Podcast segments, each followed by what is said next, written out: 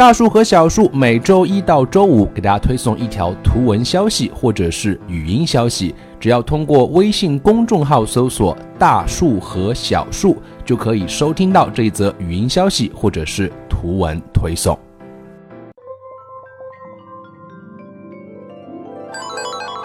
爸爸，我们一起读书吧。Daddy, let's read.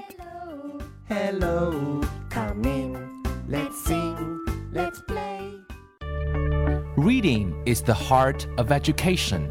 Our kids are like seeds. A seed needs water, sunshine, and enough time, and then it'll become a tree. By reading for your kids, with your kids, you are giving the best gift to your kids. Here, we're going to practice phonics. We're going to read books. And most importantly, we're going to grow with our kids. 大树和小树将语言学习融入生活，获取讯息变成常态。Dear parents and kids, welcome to 大树和小树. In today's episode, we are going to talk about two very important factors in reading. We call them the set and the setting. 今天这一集呢，我们跟各位来谈一谈阅读的两大因素。我们都希望孩子能够喜欢上阅读。那么，作为家长的我们，我们该如何去思考？如何去呃支持孩子？如何去理解孩子？那我们从今天这两个维度上来跟大家做一些分享，也许会让家长更好的陪伴、支持孩子养成阅读这样一个习惯。我们知道阅读是一个习惯，那既然是一个习惯，就需要养成。那这个养成的过程当中，我们也要去理解各种各样的因素。那今天讲这两个因素呢，我想是非常的重要。首先，第一个我们讲的是 the set。那什么叫 the set？它更多的是一个与人相关的因素。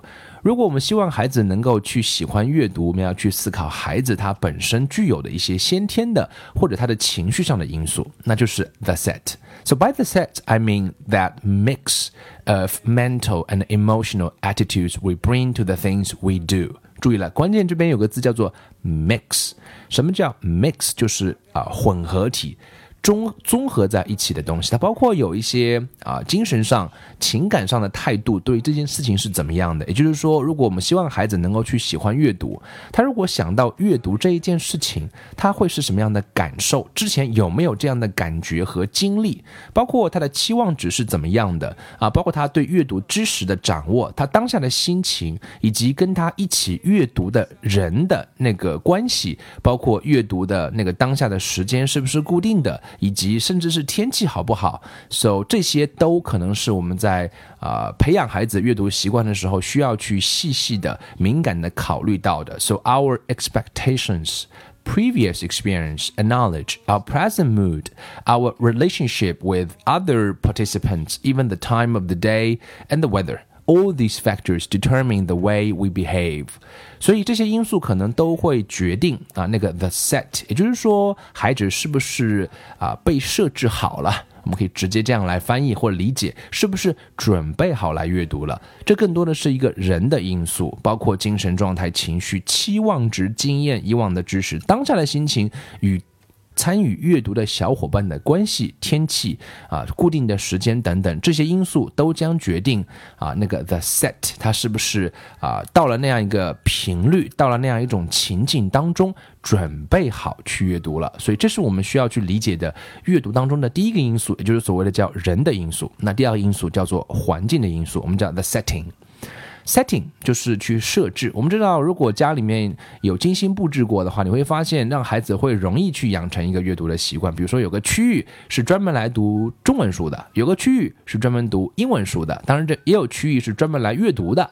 到了这儿，咱们就是 sit down, we read something, we can talk about it, we just everybody just be quiet. 所以 by the setting, I mean the physical surroundings and their appropriateness or otherwise to the activity 啊、uh,，in which we are involved，就是它要合适啊，关键是要叫做 appropriateness 啊，它需要合适。那合适是什么呢？作为阅读来讲的话，它的干扰性要越少越好。所以这两个是我们今天想谈的重点，一个是 the set，一个叫 the setting。那么之间的关系是怎么样呢？呃，如果任何一个没有把握好的话，都会使这件事情进展过程当中不是那么顺利。那么当然，知止而后有定，我们能够了解的话，就能够去知道说问题在哪里，下次如何去啊调整，能够去分析问题，那进而能够去改变啊，去帮助孩子养成这样一个习惯。那我们来打一个比方吧，来理解一下 the set 跟 the setting 啊，对于一件事情，对于一个 activity 来讲。它可能都是至关重要的，互相之间的关系是非常的微妙。举例来说，野餐，野餐应该是一件非常好玩的事情。可是呢，野餐有时候也可以变成一个 disaster。在什么样的情况下呢？If one dominant member of the party is set against it, is feeling bad-tempered, you know, perhaps because he's there against his wishes and generally hates picnics anyway.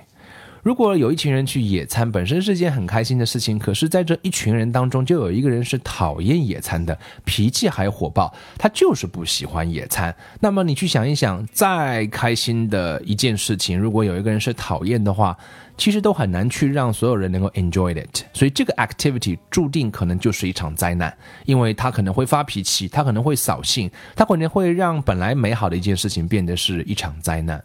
好，那么这是第一种情况，这个因素可能是人的因素。第二种情况是环境的因素。如果一群人都非常喜欢野餐，Well，that's good。可是这种情况下，它的 setting 有一点问题，可能有点奇怪。比如说啊，环境出现了一些奇怪的。啊，这个意外，比如说下了倾盆大雨，可能大家就要扫兴了。况且呢，这个这个野餐的地点，或者是在一个啊臭气熏天的垃圾堆旁边，那么在这种情况下，我们可能就不会享受那个野餐这个活动，也是啊不成功的。所以我们说，在这种情况下，我们可以解释为叫做 the setting isn't favorable。所以孰轻孰重呢？两个既然都重要。我们来举另外一个例子。On the other hand, people who are passionately devoted to a hobby or sport will endure without complaint conditions. 我们呃，我们知道，我们生活当中有见过很多大人，甚至有个别的小孩，他会对一件事情是有极大的热情，they love it。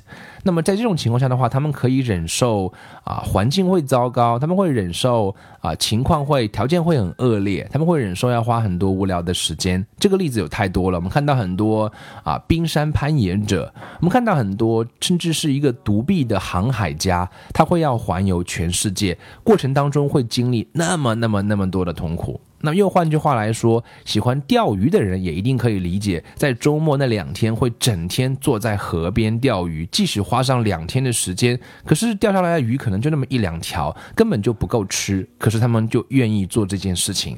所以从这件事情上来讲的话，我们会发现说，set it seems is a more powerful influence than setting。所以其实人的因素，我们从这个意义上来讲也是更大的。那么阅读到底是什么样一个关系呢？Reading is no different in this respect from any other activity。所以阅读跟啊很多别的活动其实是一样的，我们也要去充分的能够去理解它的作为人的因素、心理的因素。If we read willingly, expecting pleasure, we are likely to find enjoyment.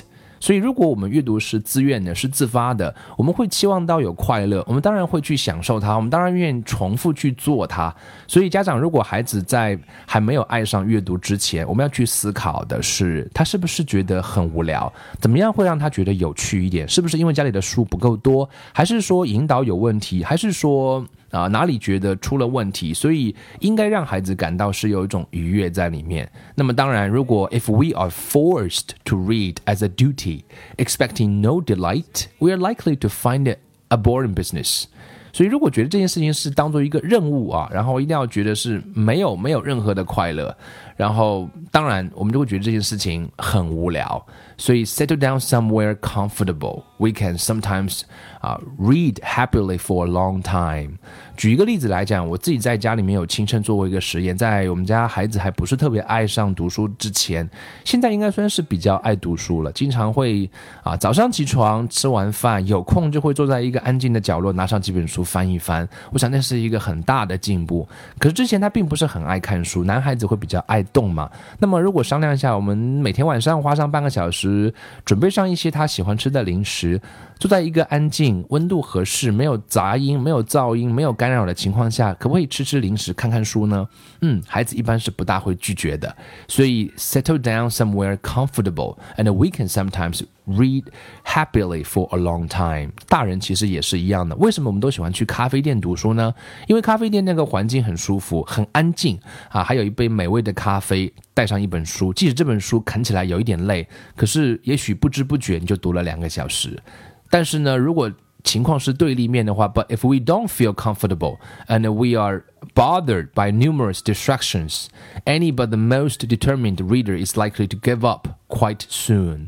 所以，如果是在一个嘈杂的环境下，然后觉得还很不舒服，硬板凳，然后有大量的干扰，一会儿有人走来走去，一会儿电视又响了，一会儿手机又响了，一会儿微信又响了，那么想想看，在这样的情况下，大概最有意志力的阅读者，大概也是会放弃的。